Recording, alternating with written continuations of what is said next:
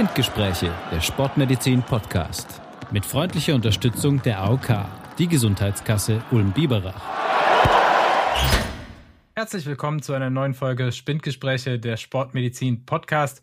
Heute mit Johannes Kirsten, Sebastian Schulz. Und wir haben heute einen Gast ähm, eingeladen, und zwar ist das Martin Hoffmann. Martin ist nicht nur einer meiner besten Triathlon-Buddies und äh, der Läufer, zu dem ich immer aufschaue. Ähm, ich kann ihn leider nur auf dem Rad schlagen, nicht beim Laufen, sondern er ist auch ähm, heute in anderer Funktion hier. Und zwar ist er Einkäufer bei Sportzone und zwar Einkäufer für Hardwaren, insbesondere im Bergsport.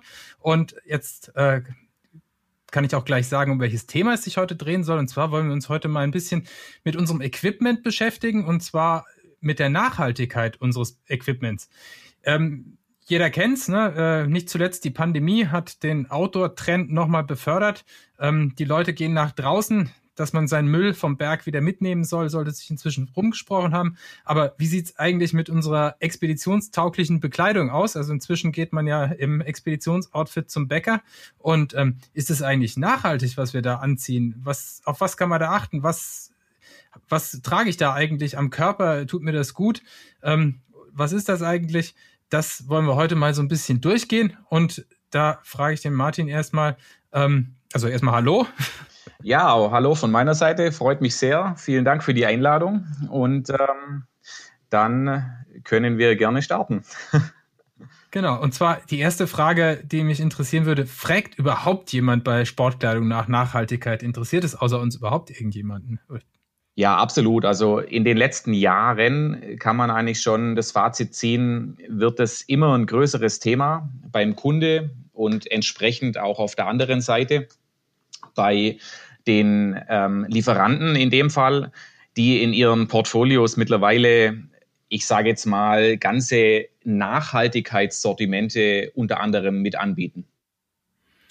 Vielleicht klären wir auch noch mal kurz, was wir mit Nachhaltigkeit eigentlich meinen. Nach, äh, Nachhaltigkeit äh, bedeutet ja letztlich, ähm, dass man nur so viel Ressource verbraucht, wie die Umwelt äh, nachbilden kann. Und auf Produkte bezogen natürlich bedeutet es, dass man halt die ähm, Verringerung von Produktionskosten, dass äh, Energie und Material effizient genutzt wird und vor allem, dass es Stoffkreisläufe gibt, also dass das Zeug nachher nicht restmüllmäßig unterwegs ist. Und jetzt haben wir ja schon gesagt, okay, die Leute fragen danach und die Lieferanten liefern auch.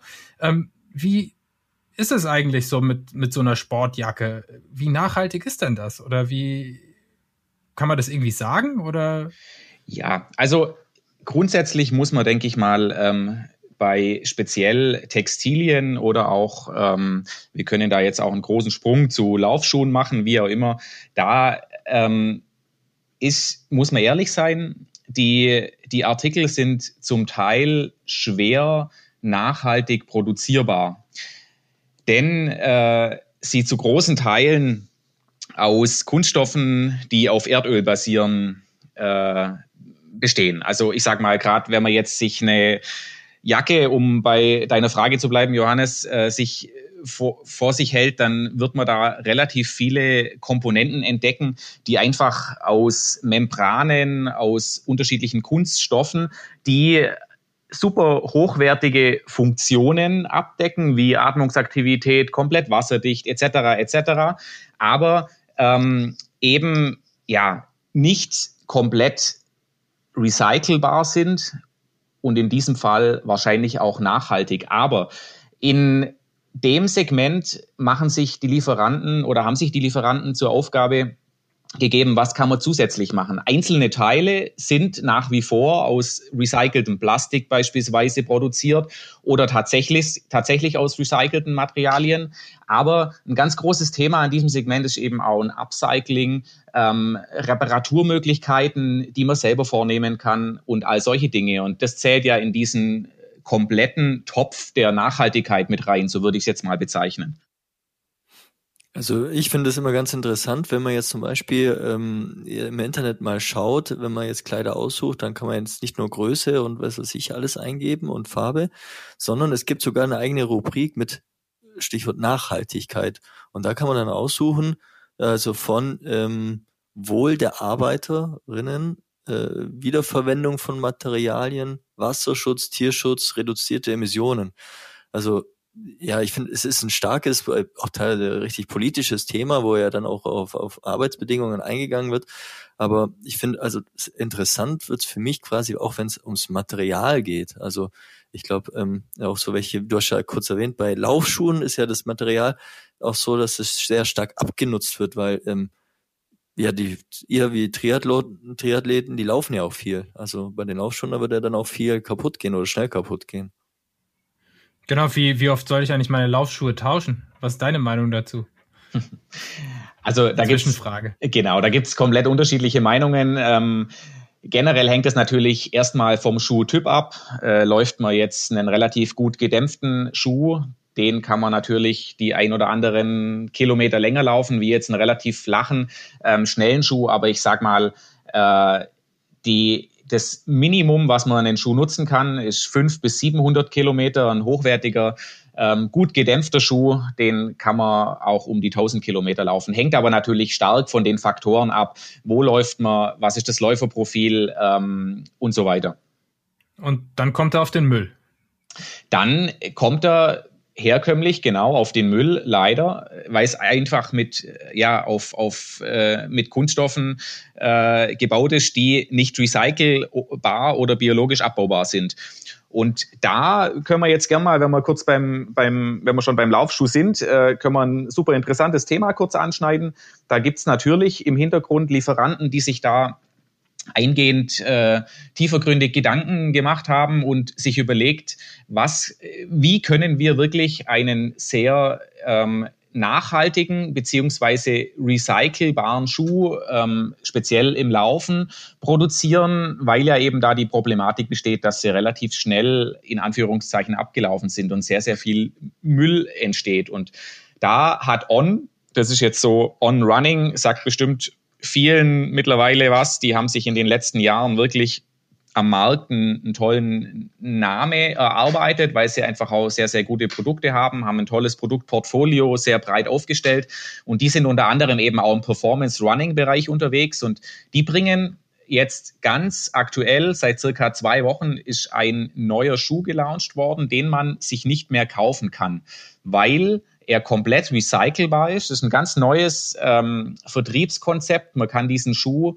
man muss ein Abo abschließen, wie man das vielleicht von irgendwelchen anderen ähm, diversen Themen kennt und äh, zahlt da im Monat eine Summe X und kann den dann, wenn er heruntergelaufen ist, nach beispielsweise vier, fünf Monaten wieder zurückschicken und wird einen neuen Schuh bekommen, was alles in diesem Abo, Abo mit inkludiert ist. Ist eine super interessante Geschichte, weil der Schuh von A bis Z, also alles vom Schnürsenkel bis hin zur Sohle, bis zum Außenmaterial äh, recycelbar ist. Und zwar besteht er aus Bohnen, aus Rizinusbohnen, äh, um genau zu sein. Und das, äh, da waren in der Entwicklung im Hintergrund auch noch zwei, drei andere Firmen mit dabei. Da wird in den nächsten ja, ich sag mal, Monaten, Jahren wird sich in diese Richtung sicherlich noch einiges entwickeln. Und das finde ich ein, ein super Schritt in die richtige Richtung.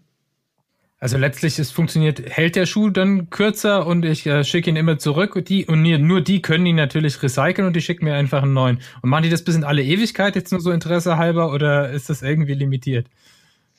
Ja, also momentan, dadurch, dass das Projekt ja tatsächlich noch in äh, Kinderschuhen steht und momentan erst gestartet ist, also Stand jetzt ist es schon so, solange man das Abo behält, äh, funktioniert der Tausch der Schuhe. Also ähm, wenn man das Abo dann äh, eben nicht mehr oder kündigt, dann ist das Ganze vorbei. Aber wenn man in diesem Abo drin steckt, dann funktioniert es. Genau. Allerdings ist natürlich so, wie du richtig schon ähm, gesagt hast, Johannes, dieser Schuh, der ist aufgrund von den Materialien, die da verwendet werden, ähm, eben schon vermutlich schneller abgenutzt. Und das ist tendenziell jetzt auch ein Schuh, das muss man, muss man da auch sein. Wie gesagt, das ist, Projekt steht am Anfang, das ist jetzt ein Schuh, der nicht das super breite Läuferspektrum abdeckt, sondern das ist tendenziell eher ein schneller Schuh. Also für dich, Johannes, beispielsweise als Ersatz für deinen aktuellen schnellen Schuh. Gut, ist ja ist auf jeden Fall interessant, vor allem wenn man natürlich, wenn man so ein Abo abschließt und ihn zurückschicken muss, äh, ist es ja so, ähm, dass man nicht diese ganzen alten Sachen, die man auch zum Recyceln bringen könnte, die stapeln sich ja meistens zu Hause und werden dann doch nicht weggebracht. Da denke ich vor allem an die alten Computer, die ja auch sicher irgendjemand recyceln würde, die ich aber trotzdem immer noch in irgendwelchen Schränken habe. Ja. Oder die alten Handys, die ja auch nicht zurückgebracht werden und in so einem Abo-Modell äh, funktioniert das natürlich plötzlich. Ne? Jetzt mal unabhängig davon, aus welchem Material der besteht, hergestellt ist. Natürlich hochspannend, einen äh, Schuh aus äh, Rizinusbohnen zu machen. Interessante Frage wäre auch, kann man den zur Not auch essen, so für die Ultra-Running-Gemeinde? Gute Frage. Ich werde mal in die Recherche gehen, aber ich vermute nicht. okay. Und äh, das Snack zwischendurch mal so ein paar Böhnchen dann mhm. hat. Ja. Und ähm, das ist jetzt ja eben hochexperimentelles Material sozusagen, also kennt man ja so noch nicht. Ähm, Gibt es denn bei anderen Herstellern jetzt von konventionellen Laufschuhen da schon Ansätze, dass zumindest Teile recycelt werden oder machen die anderen da eigentlich gar nichts? Da denke ich jetzt vor allem an diese neuen Top-Schuhe, um die es ja in den letzten Jahren auch gegangen ist, äh, mit Carbonsohle drin, also wo eine, noch eine Carbonplatte mit eingebaut ist, die ja definitiv nicht so leicht zu recyceln ist. Ja, genau. Also ich sag mal grundsätzlich äh, wäre das jetzt unfair zu sagen, dass äh, On da der einzige Lieferant ist, der sich darüber Gedanken macht. Das machen natürlich in den letzten Jahren auch alle anderen ähm, Hersteller, speziell auch im, im Laufbereich, wenn man da die großen anspricht, wie Adidas, Nike, äh, New Balance und so weiter, was es alles noch gibt, Brooks, die, mhm. die ähm, produzieren natürlich Schuhe, bei denen einzelne Komponenten sehr nachhaltig äh, hergestellt worden sind, recycelbar sind, aus eventuell beispielsweise Adidas hat so eine ganz äh, interessante Geschichte vor einigen Jahren ins Leben gerufen. Die, die haben eine eigene Linie, die komplett aus äh, Meeresplastik äh, besteht. Da äh, ste steht äh, ein sehr großes Projekt im Hintergrund, wo weltweit die Meere dadurch gesäubert werden und durch dieses Meer, durch, durch das Meeresplastik dann eben eine spezielle Schuhlinie entsteht. Das ist äh, eine super, super Geschichte und in, da gibt's natürlich äh, die ein oder anderen, die das eben genau so machen. Und, äh, aber es ist so, dass einfach nur Teile und einzelne Komponenten wirklich komplett recycelbar sind. Die Kernkomponenten, wie jetzt beispielsweise die Dämpfung bei einem Schuh, ist einfach, haben wir vorhin schon besprochen, ähm, Stand jetzt und außer diesem einen Schuh von On äh, noch nicht komplett recycelbar ähm, zum Produzieren. Zumindest äh, nicht mit vertretbarem Aufwand natürlich recycelbar, wenn das eben. Stoffmischungen genau. sind, die so verklebt sind, dass es halt einfach auch nicht trennbar ist. Genau. Okay, also wenn jetzt, äh, jetzt laufe ich meine Schuhe aus Bohnen, ähm, wie sieht's von, vom Knöchel aufwärts aus? Habe ich denn da Möglichkeiten, dass ich da auch äh, mit aus recyceltem Material die Bekleidung beziehe? Oder ist das, ist da noch kein Thema? Also klar, ich kann Baumwolle tragen, so wie früher, aber ich möchte ja schon ein bisschen Atmungsaktivität haben. Ist das ein Widerspruch oder ähm, ja? Nein, ähm, absolut. Das Gleiche passiert natürlich auch in der Textilindustrie. Da findet auch ein, ein großes Umdenken statt. Und ähm, da gibt's auch Linien, die wirklich aus, also was da ein großes Thema ist, klar, zum einen das, die ganze Wollthematik, die du jetzt schon angesprochen hast mit der Baumwolle, die ist momentan wieder in aller Munde ähm, mit der Merino-Wolle, was ja wirklich, wenn man jetzt mal so auch in Ulm in der Innenstadt sich einen Nachmittag äh, bewegt, wird man viele, viele sehen, wenn man da genau drauf achtet und ein Auge dafür hat, dass viele Menschen mit irgendwelchen Merino-Woll-Kleidungsstücken unterwegs sind. Und äh, dafür, dass man da dann auch wirklich die Sicherheit hat, dass das Ganze nachhaltig produziert wurde, gibt es dafür dann entsprechende Siegel. Da kommen wir vielleicht nachher nochmal zu sprechen, weil natürlich die ähm, Wolle ähm, von den Schafen auch ein Punkt ist, der eventuell eben ja nicht un unbedingt äh, in, in das ganze System dann reinpasst bei nachhaltigen Klamotten, aber ähm, da nachher mehr dazu. Und die haben eben eine Eigenschaft, die Textilien, dass sie super atmungsaktiv sind, haben tolle Isolationseigenschaften und man muss eben dann, man kann dann auf, auf Kunststoffe eigentlich nahezu zu einem großen Teil verzichten.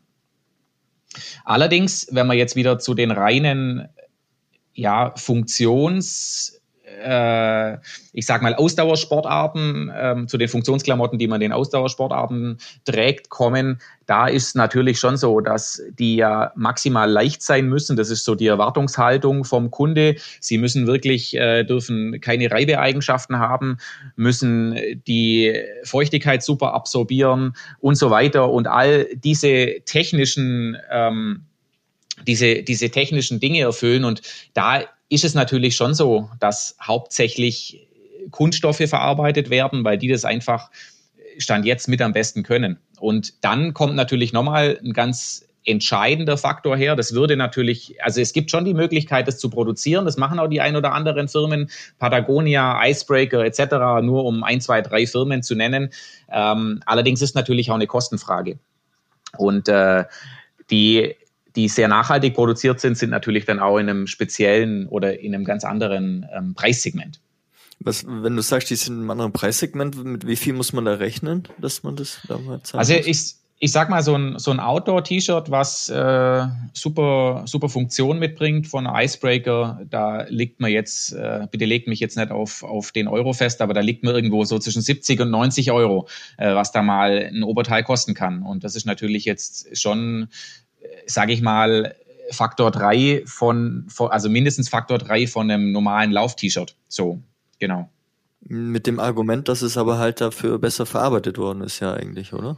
Ja, besser verarbeitet und hat natürlich auch komplett nachhaltige Materialien. Ist komplett aus genau. nachhalt, genau. Das ist dann der ähm, Vorteil, den man damit dabei hat. Und ähm, es ist auch ein spezielleres Tragegefühl. Also wenn ihr selber schon mal ähm, Wollartikel anhattet, äh, werdet ihr das äh, vielleicht kennen. Das ist natürlich schon ähm, auch was ganz anderes. Da gibt's natürlich auch, wie bei allem, komplett unterschiedliche äh, Meinungen. Die einen, die können es gar nicht, wenn sie sagen, sie möchten so, sie, sie können gar keine Woll, ähm, Wollteile tragen. Die anderen sagen, es ist das Beste, was es gibt. Ja. Und, und wenn du jetzt sagst, ja, woran erkennt man denn so nachhaltige Produkte? Du hast vorhin die Siegel kurz mal erwähnt. Wenn ich jetzt mich interessiere für nachhaltige Produkte, wo kann ich das selber nachschauen? Außer jetzt natürlich jetzt nachzufragen. Genau, also ich sag mal, äh, am besten wäre es natürlich immer, wenn man in stationären Handel geht und sich von den Spezialisten beraten lässt. Aber man kann nahezu bei allen Artikeln, die wir führen, die äh, Nachhaltigkeitskomponenten äh, äh mit dabei haben, kann man ähm, diese Siegel erkennen, die an den Verpackungen, an den Hangtags, an ähm, eben wirklich meistens relativ klar ersichtlich mit dran sind. Und ähm, gerade wenn wir jetzt mal im Textilbereich bleiben, da gibt es zum Beispiel ein ganz bekanntes, das ist die, äh, das Fairware-Siegel, das ist so ein rotes Siegel, das kennt, kennen vielleicht die ein oder anderen. Ähm, die kümmern sich um sichere Arbeitsbedingungen in der Textilindustrie. Ähm, dass da beispielsweise nur als ein kleines Beispiel, dass Kinderarbeit verboten wird ähm, in Asien, wo die trotz allem produziert werden zu einem großen Teil, aber dass da eben wirklich sichere und faire Arbeitsbedingungen herrschen. Ähm, dann gibt's Fair Trade beispielsweise, das ähm, kennen auch viele das Siegel. Da geht's drum, dass die Handelsbedingungen ähm, fair sind und äh, dass gerade was auch dann die landwirtschaftlichen Erzeugnisse angeht. Dann gibt's Blue Sign, das kennen wahrscheinlich auch sehr viele. Ähm, da gibt's ja auch einen deutschen, eine deutsche tolle Firma, die da sehr, sehr viel Arbeit in den letzten Jahren geleistet hat. Ähm, das ist VD die vom schönen Bodensee ähm, in Tettnang kommen äh, und ja, die haben wirklich in, in dem Thema äh, super, super viel gearbeitet. Die haben auch ein eigenes Label, das nennt sich ähm, Green Shape. Ja, und äh, da so, um nur jetzt zwei, drei Siegel zu nennen, die sind eigentlich an jedem Artikel vorhanden, wenn man selber danach suchen möchte. Aber man muss ja eigentlich, und das habe ich vielleicht vorher mal kurz erwähnt, mit den einzelnen Rubriken, was man ja aussuchen kann bei Nachhaltigkeit. Ich glaube, bei jedem Siegel, äh, wenn ich es richtig verstehen hab, verstanden habe, mu muss man ja eigentlich nochmal nachschauen, weil das ist ja doch dann sehr äh, umfangreich, weil jeder Siegel steht quasi für was anderes wenn ich das jetzt so richtig verstanden habe. Ja, du, du, wenn du wirklich nachhaltig sein willst, dann, dann, so habe ich es jetzt verstanden, dann kann ein Produkt ja nicht nur ein Siegel haben, sondern sie müssen mehrere Siegel eigentlich tragen. Das für faire Arbeitsbedingungen plus vielleicht dieses Blue Sign mhm. äh, plus plus plus sozusagen. Ja, genau, so? genau. Ist, ist so und äh, klar, es wird äh, ein Artikel nicht immer alles haben, aber ich sag mal, selbst wenn schon ein Gütesiegel zu, ver, zu finden ist, ist es ein Schritt in die richtige Richtung und damit kann man dann schon ein Stück weit bewusster einkaufen. Aber man muss sich das schon mal, äh, man muss das schon mal probiert haben, weil es ist doch schon eine Umgewöhnung. Du hast ja gesagt, es ist ein bisschen anders wie die vorigen Materialien. Ja, genau. Es ist einfach vom Tragekomfort ähm, fühlt sich das ein bisschen anders an. Muss man. Weil äh, die Wollbasierten Produkte jetzt sozusagen, die Merino-Woll-basierten, ne? Merino-Woll, genau, die 100% Merino-Woll-Produkte. Ich persönlich mag es super gerne. Ich habe die teilweise auch zum, zum Ausdauersport, also zum Joggen an. Es gibt aber auch welche, die sagen, ähm, können sie gar nicht. Da gibt es eben ganz unterschiedliche Themen. Und vielleicht nochmal ganz kurz zu den äh, Siegeln zurück, was ich vielleicht vorhin nicht, nicht so ganz klar und deutlich zum Ausdruck gebracht habe. Ähm, es ist natürlich so, dass beispielsweise ähm, je nach Warengruppe dann auch nochmal wirklich ein, zwei dominierende Siegel gibt. Also beispielsweise, wenn man sich jetzt im Winter eine Daunenjacke ähm, kaufen möchte, da könnte man dann schauen, dass ähm, man nach diesem Fairtrade-Siegel sucht, weil die beispielsweise ähm, darauf achten, dass das zertifizierte Daunen sind, also dass die ähm, ja so und, und so gibt's dann eben bei den ein oder anderen äh, anderen Segmenten und anderen Warengruppen eben wieder andere dominierende oder ähm, entscheidende äh, Siegel. So kann man das dann schon eingrenzen, dass es klar, es ist super komplex und super umfangreich, äh, wenn man in dieses Thema einsteigt, gar keine Frage. Aber so kann man sich eigentlich relativ leicht als Laie, sage ich jetzt mal, einen ganz guten Überblick verschaffen. Genau, jetzt klang das nur so, wenn wir jetzt das, äh, dass Nachhaltigkeit gleich Merino-Wolle sein muss. Aber es gibt ja auch zum eben, wie wir schon mal erwähnt jetzt hatten, äh, sozusagen auch Kunstfaserkleidung aus recycelten Fasern. Hast jetzt vor bei Adidas das, ähm, das äh, Beispiel genannt. Ich weiß auch, dass es eben Nylonfasern auch aus recyceltem Material gibt. Also es heißt jetzt nicht, dass man zwangsweise Merino-Wolle ha haben muss, um so ein Siegel zu bekommen. Ne? Es gibt schon auch Funktionskleidung, wie wir sie kennen, eigentlich in nachhaltig oder irre ich mich? Absolut richtig. Das ist genau so, ja. Und äh, eben da findet eben auch ein Umdenken statt, dass es darum geht. Also VD macht da zum Beispiel ganz tolle, ganz tolle Sachen im hochwertigen Drei-Lagen-Bereich. Ich sag mal, wenn man die maximale Funktion einer hochwertigen Jacke genießen möchte, kommt man ähm, eigentlich kaum an eben zwei oder drei Lagen Materialien, was eben wiederum aus Kunststoff, Kunststoff besteht, vorbei. Aber da geht's ja dann los. Die Nähte beispielsweise sind getaped und so weiter. Und da gibt's einen ganz tollen Katalog, den man beispielsweise mit, einer, mit einem hochwertigen Artikel bekommt. Wie kann man selber ähm, einzelne Teile reparieren an der Jacke, wenn was kaputt geht und bieten dann entsprechend eben auch die Ersatzteile, so nenne ich es jetzt mal an, also die, äh, die Teile, die man, die Ersatzteile, die man dann braucht, um dieses jeweilige Produkt zu reparieren. Und ähm, das ist ja auch schon ein super großer Schritt in die richtige Richtung, dass man dann nicht einfach hergeht und sagt, okay, äh, vor, ich sag mal, zehn Jahren war das nur so, wenn da die Jacke ein Loch hatte, dann hat man sie ähm, halt mehr oder weniger entsorgt und jetzt repariert man sie. Und das ist auch schon ähm, eine tolle Sache. Also Reparierbarkeit eben bei diesen ganz teuren Produkten, also eben so ein, so ein Hardshell kostet ja einige hundert Euro, wenn es genau. ein, gutes sein. Das ist inzwischen ein großes Thema. Äh, ja, vor einigen Jahren war es noch nicht. Also ich erinnere mich daran, dass ich die Skihose, die ich im Studium getragen habe zum Touren gehen, äh, mit äh, äh Panzertape geklebt hatte, weil da die sozusagen die, die Bordkante einen, einen Schlitz reingemacht hatte.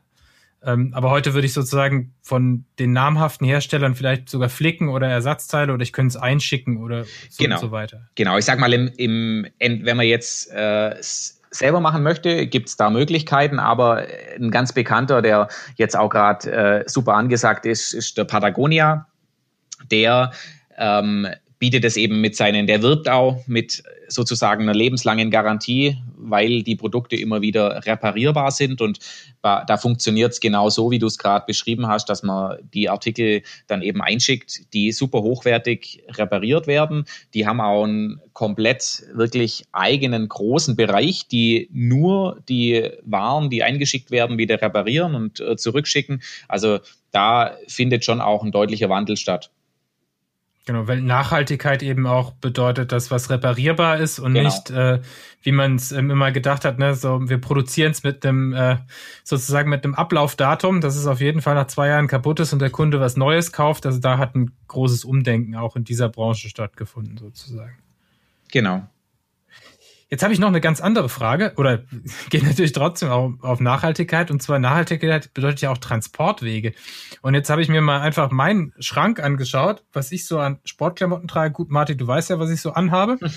und ähm, da habe ich festgestellt, mein Hardshell kommt aus Vietnam, meine Downjacke aus China, meine Radjacke aus Bulgarien, meine Laufjacke wieder aus China, das Laufshirt, das neueste aus Portugal und meine Radsachen kommen tatsächlich aus Italien.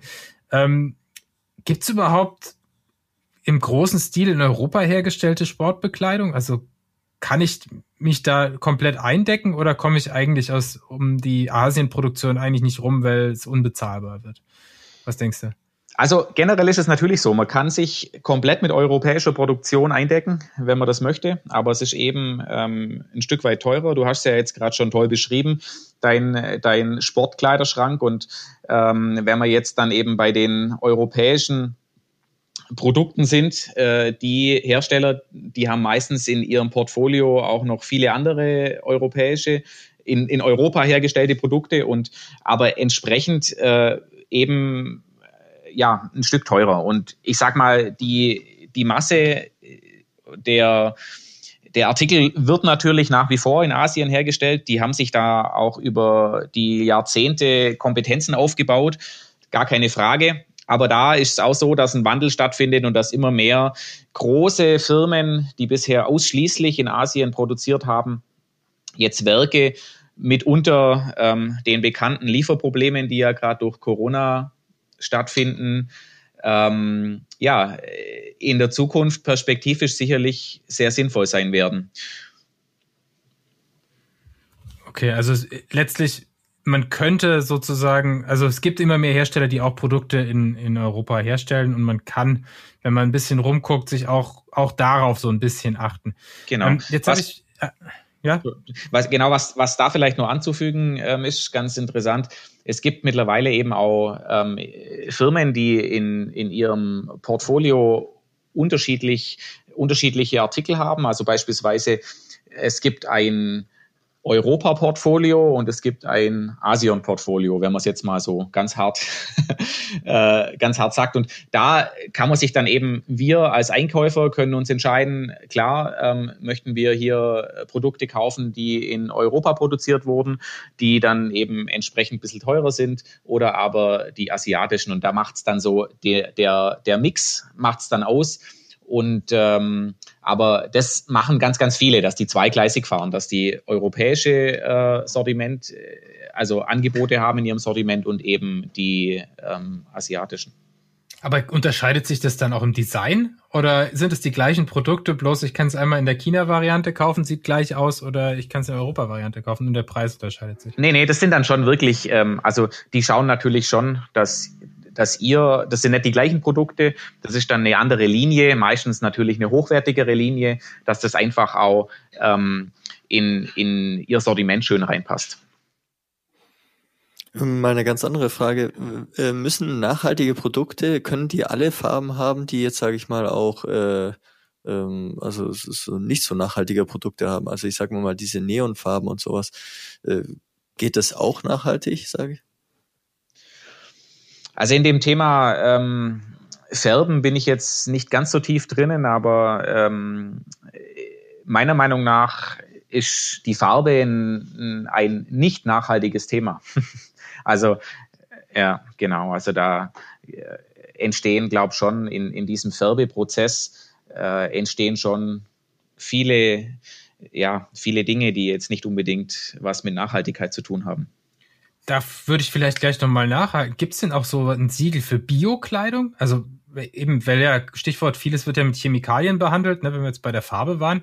Ähm, kann ich da drauf achten? Also jetzt geht ja nicht nur darum, dass es für die Umwelt gut ist, sondern auch für mich nicht giftig. Ja, absolut. Also ich sag mal, das ist ein, ein, Punkt, der eigentlich unter diesen Siegeln läuft, die wir vorhin schon besprochen haben. Also speziell bei VD kann ich das sagen, da ist dieser, dieser Green Shape beispielsweise, sobald da dieser Hangtag mit vorhanden ist, ist das eigentlich gegeben. Und äh, bei den anderen zwei, drei Siegeln, die wir angesprochen hatten, Fair Trade, Fair Wear, ähm, ist, das, ist das auch mitgegeben. Okay. Dann ähm, habe ich mir auch noch rausgeschrieben, und zwar ähm, gibt es ja äh, immer wieder die, diese Diskussion, ne? jetzt sind wir wieder beim Laufschuh zurück mit seiner Kunststoffsohle und dem Abrieb. Ähm, da entsteht ja sozusagen auch Mikroplastik. Ist das irgendwie was, was die auf dem Schirm haben oder ist das äh, sozusagen der Abrieb, das, das interessiert die Firmen noch nicht?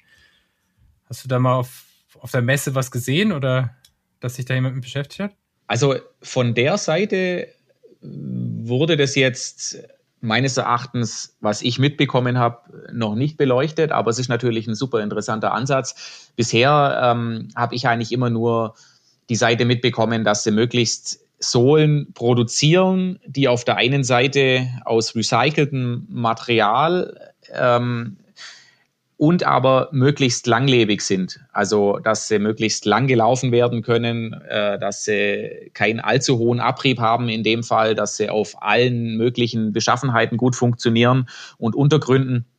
Aber von der Seite, ähm, ja, ist bestimmt ein Thema, aber noch nicht, dass ich das jetzt auf irgendeiner Messe oder auf irgendeiner anderen Plattform mitbekommen hätte. Aber da muss ich gleich mal, also ich habe mal ein bisschen was äh, dazu auch äh, gelesen. Und zwar bei dem Laufschuh, da gibt's ja tatsächlich auch äh, Abrieb und das hat man mal versucht, auch mal ein bisschen zu statistisch zu erfassen. Ähm, Anfangen tue ich aber jetzt mal ganz kurz beim Reifenabrieb und äh, da weiß man auch äh, ganz gut oder sieht es ja auch, auch ganz gut, wie viel Abrieb es da gibt. Und äh, da gibt es ein statistisches Amt, die das mal dann auch dargestellt haben. Und man sagt, dass durchschnittlich 1000 Gramm äh, Reifenabrieb pro Jahr pro Deutschem stattfindet. Und das ähm, mal im Vergleich jetzt dazu hat man versucht, das jetzt auch bei Laufschuhen mal zu machen. Und ähm, da hat man halt noch ein bisschen mal gemessen und geschaut. Und äh, man sagt, dass man ungefähr im Jahr fünf Gramm von Mikroplastik hat am Abrieb im Jahr. Jetzt es hängt natürlich davon ab, wie viel man läuft, wie wenig man läuft, also aber mal so durchschnittlichen Wert von fünf Gramm. Und dann ist man sogar noch ein Stückchen weitergegangen und hat mal nachgeschaut, ja, wie viele Laufschuhe gibt's denn ungefähr äh, so im Umkreis und ähm, da gibt's natürlich auch verschiedene Statistiken und das hat man jetzt mal versucht auf Laufschuhe runterzurechnen und man geht davon aus, dass ungefähr so 200 Millionen Paare weltweit jetzt wieder, weltweit gesehen, äh, im Umlauf sind. Und wenn man das jetzt mal auf die fünf Gramm wieder äh, runterrechnet, die jetzt im Jahr dann ähm, Abrieb äh, stattfindet, dann würde das bedeuten, dass in einem Jahr 1000 Tonnen Mikroplastikabrieb stattfinden. Durch Laufschuhe. Durch, allein nur durch Laufschuhe. Das ist jetzt nur. Gut, aber da wurde natürlich nicht eingepreist, wie viele Autokilometer vermieden wurden und Gott sei Dank haben sie es für Radreifen noch nicht gemacht. Aber ich fühle mich jetzt trotzdem gut, dass der Laufschuh 0,5 Prozent vom Autoreifen hat. Also Martin, wir können weiterhin zu Fuß zur Arbeit gehen und wir vermeiden so viel, dass, dass die Laufschuhe drin sind. Absolut. Aber es ist ein spannender Ansatz. Ja, ja also ich fand es auch spannend zu meinen, natürlich, genau, Johannes, wie du sagst, ja, also es ist deutlich weniger wie das Auto, deswegen bin ich auch froh. Also ich bin ja heute mit dem Fahrrad wieder heimgefahren, das ist das zweite Mal der Woche, das sind wieder, ähm, äh, was natürlich die Natur mir dann irgendwann mal danken wird, aber ich Sie hat es dir heute sicher mit einem Gewitter bedankt, gedankt auf ja, der Fahrt, oder? Ja, vor allem mit einem Gegenwind, wo ich gedacht habe, ich, ich hätte doch lieber mit dem Auto gefahren. Also der Gegenwind war echt, vor allem also dann war es ein kurzes Stück, wo ich mal in die andere Richtung gefahren bin, da war es wieder Rückenwind. Also das war natürlich super toll, dass ungefähr 90 Prozent Gegenwind waren. Ja, aber trotzdem, man macht's für die Natur. Aber mhm. ich fand es sehr interessant, dass trotzdem auch dieser Abrieb äh, stattfindet. Und ich meine, man sieht's ja immer im Laufschuh, wenn man mal den abgelaufen ist, wenn man mal die Sohle anschaut. Also da fehlt natürlich einiges und es muss ja irgendwo hingehen und es kann natürlich auch dann irgendwo in der Natur sein. Aber zurück zu dem recycelten Thema. Äh, ich meine, am Anfang, Martin, hast du es ja erklärt mit recyceltem. Ja, da kümmern sich da Firmen ja schon auch drum. Das Problem ist halt beim Recycelten, dass es ja auch verschoben wird. Das heißt, wie, wie ihr gesagt habt, diese Klebestoffe bleiben ja trotzdem immer übrig und irgendwann wird es halt dann doch genau. weggeschmissen. Ja. ja.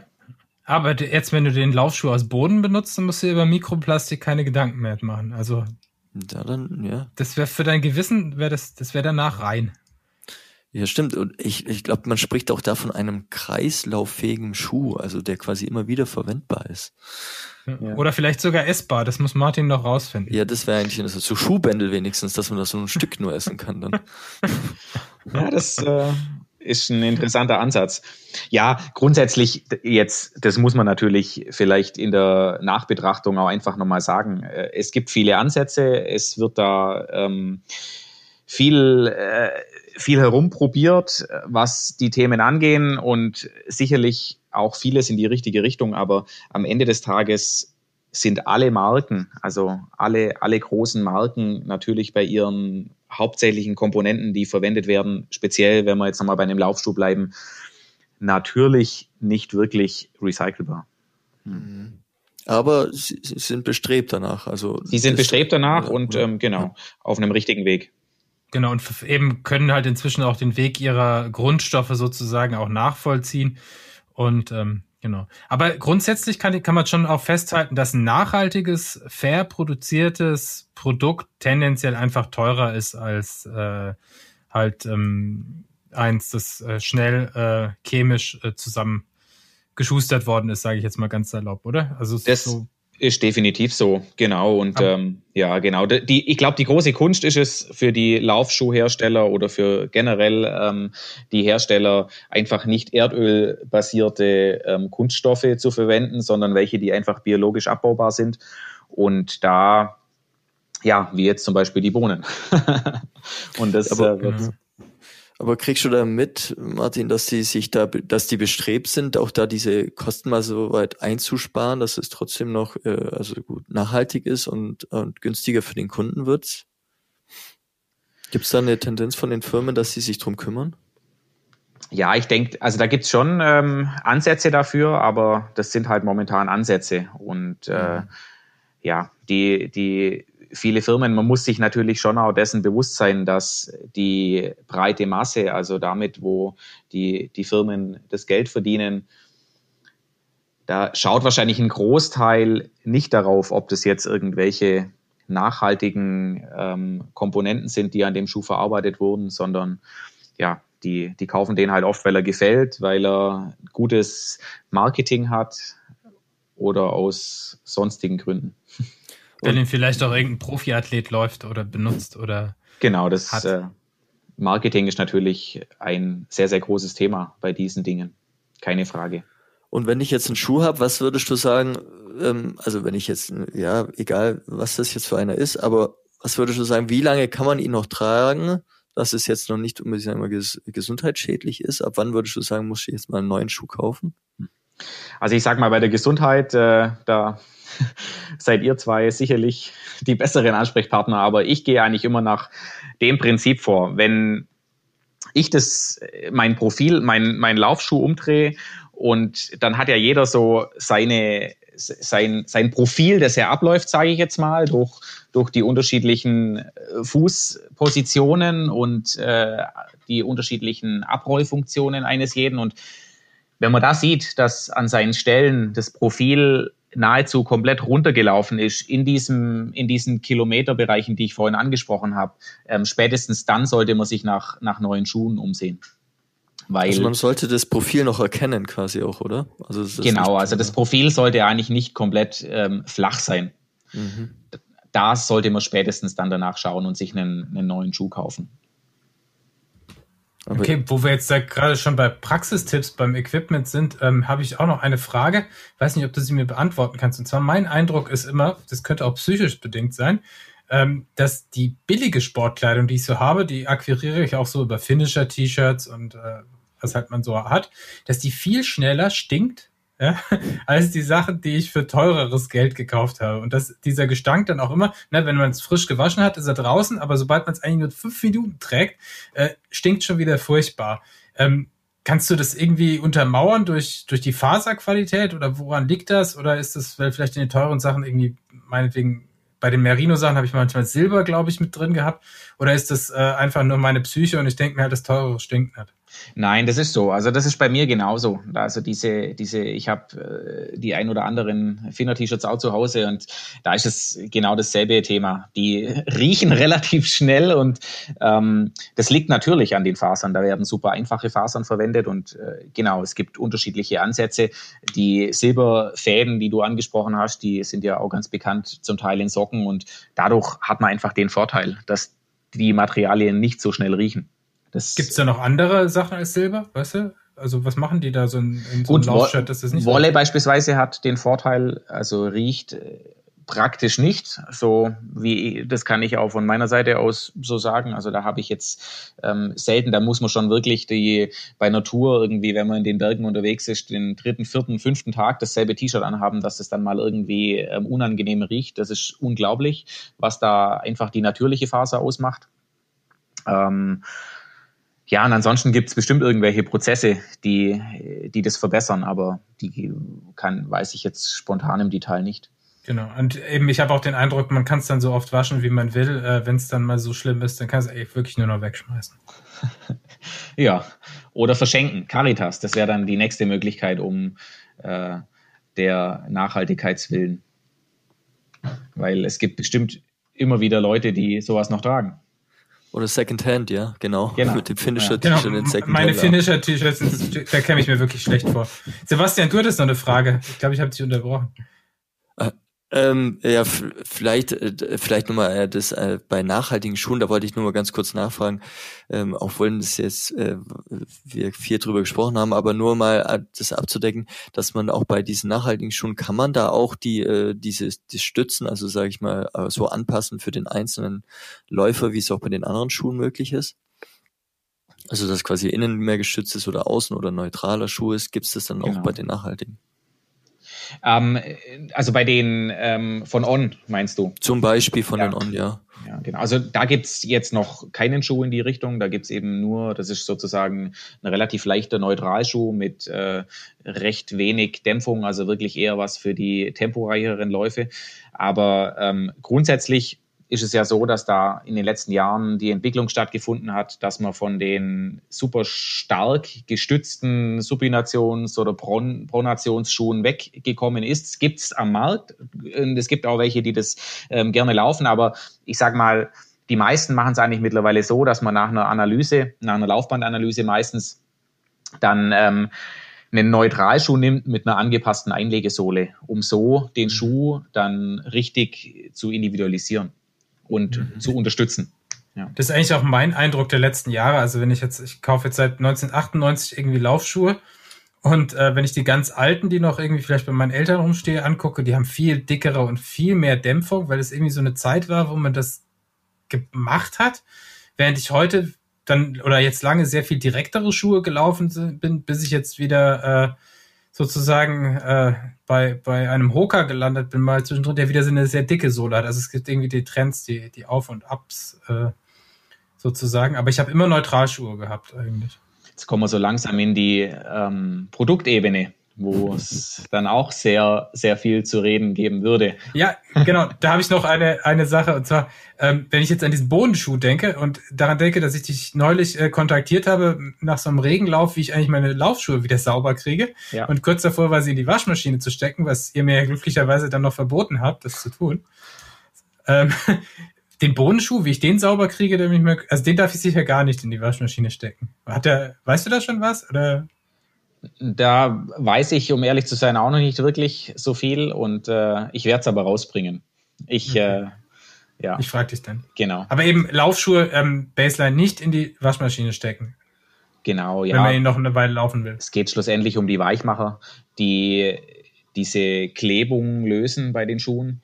Und äh, daher mach's, praktizier's ich so, wie du, wie ich es dir ja schon mitgeteilt habe, und dass ich die, wenn in die Waschmaschine, dann sind das wirklich super, super alte Laufschuhe, die wirklich nur noch für super nasse, dreckige Läufe genutzt werden, wo dann, ähm, wenn sie kaputt gehen, mir das in Anführungszeichen jetzt nicht so wichtig ist. Aber ansonsten sollte man wirklich schauen, dass man die, wenn man sie in die Waschmaschine tut und nach wie vor laufen möchte, maximal, ähm, also keine Weichmacher und aber eben auch kaltes Programm laufen lassen und pflegeleicht. Das ist ganz wichtig. Aber am besten ist es wirklich tatsächlich mit Bürste unterm Wasserhahn und ähm, sie so zu reinigen.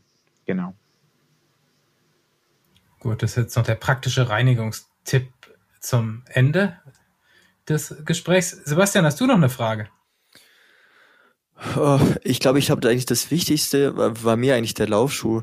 Aber ansonsten hätte ich vielleicht noch zu den, zu den anderen Klamotten, wenn wir die vielleicht noch ein bisschen abdecken. Also ich habe eine Regenjacke und die Regenjacke ist jetzt, sage ich mal, also ich schwitze, glaube mehr drin, als dass sie den Regen äh, absondert. Kannst du dafür eine Erklärung finden?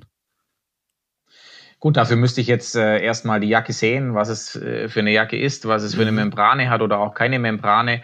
Ähm, aber grundsätzlich spricht das jetzt erstmal dafür, dass sie zwar relativ dicht ist, aber eben nicht mehr wirklich atmungsaktiv oder noch gar nie richtig atmungsaktiv war. Das hängt jetzt eben stark davon ab, was es für ein Material ist er gibt nicht zu, dass er eigentlich sich aus äh, Müllsäcken, die er in der Sportmedizin gefunden hat, eine Regenjacke genäht hat, geklebt hat. ja, das kann auch sein, aber ja, die, ist, die, die hat an den, äh, an den Seiten so ein bisschen große Löcher, ja. Das ist vielleicht erklärt ist das auch. Ja. Nee, aber es hat mich interessiert, ob ich da auch vielleicht auch was machen kann, aber ich glaube, da muss man einfach mal dann gute Produkte kaufen, denke ich mal. Ja, also an der Atmungsaktivität kann man äh, de facto nichts mehr ändern. Es ist so, dass man natürlich jetzt außen an der äußeren Schicht natürlich was machen könnte, wenn man sagt, man möchte eine andere Imprägnierung und so weiter. Aber ja. die Atmungsaktivität, äh, die kann man nicht nachträglich irgendwie verbessern. Ja. Mhm. Also ich hätte, ich hätte dann die Idee, Sebastian, gibst, bringst du morgen mal bei mir ins Büro. Ich habe da eine Schere. Da können wir die Atmungsaktivität können wir steigern. Alles klar, machen wir so. Genau, war so. Ja, Martin, ich bedanke mich, dass du mit uns über dieses Thema Nachhaltigkeit und Sportkleidung ähm, gesprochen hast. Ich bin sehr gespannt, wenn ich diesen Bohnenschuh mal zu Gesicht kriege. Das klingt ja hochspannend und ich bin gespannt, ob da noch mehr kommt in dieser Richtung. Und äh, ja, das war die Folge Spindgespräche, der Sportmedizin-Podcast, wieder mit freundlicher Unterstützung der AOK und vor allem auch wieder von meinem Bruder, der den Ton noch ein wenig gepimpt hat. Und äh, bis zum nächsten Mal. Ciao. Ciao, vielen Dank, hat Spaß gemacht. Sie hörten Spindgespräche, der Sportmedizin Podcast. Mit freundlicher Unterstützung der AOK, die Gesundheitskasse Ulm-Biberach.